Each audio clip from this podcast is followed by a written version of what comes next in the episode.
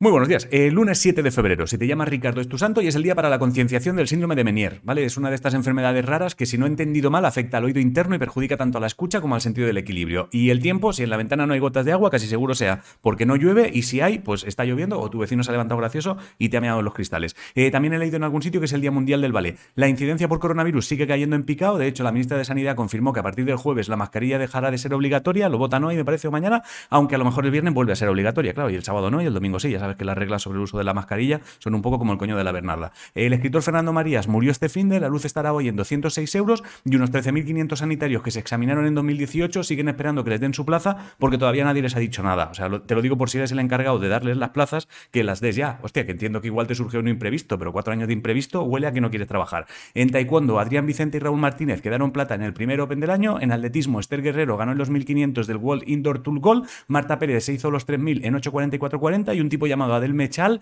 batió el récord de Europa en los 3.000 metros y lo ha dejado en 7.30 con 82. En fútbol sala, al final España ganó el bronce y en baloncesto Ricky Rubio va para los Indianas y Víctor Clavé creo que se ha reincorporado ya. Un equipo de investigadores del CSIC ha diseñado nanocápsulas que permiten encapsular una molécula, inyectarla y llevarla directamente al punto para atacar el tumor y una chica llamada Eva Gallardo es la nueva presidenta de la Real Sociedad Matemática Española. Si te molan los podcasts de humor y misterio, ya tienes nuevo episodio de Misterios Cotidianos disponible. En videojuegos, si te flipa el, el GTA, que sepas que Rockstar ha confirmado que tendrás GTA 6 y si usas PlayStation y Discord, que los puedes enlazar ya, ¿vale? Para que la gente vea a qué está jugando. En eSports, Matt Lions consiguió su quinta victoria en LEC y NIAT 110 ganó la Super Cup. Creo que es fútbol, porque había un emoticono como de pelota de fútbol al lado de la noticia. El horóscopo dice que esta semana se hará realidad algo que llevas años esperando que suceda. Si no sabes qué comer, hazte calamares con patatas y ajo frescos. La adivinanza de hoy, eh, habrá días de frase y días de adivinanza, ¿vale? Si los que tienen críos se quedan contentos y yo puedo decir tacos sin remordimientos de conciencia porque he sido majo. Pero vamos, que a poco que tu crío tenga seis años, ya te digo yo que algún vete a la mierda sopla polla se le ha escapado en el patio.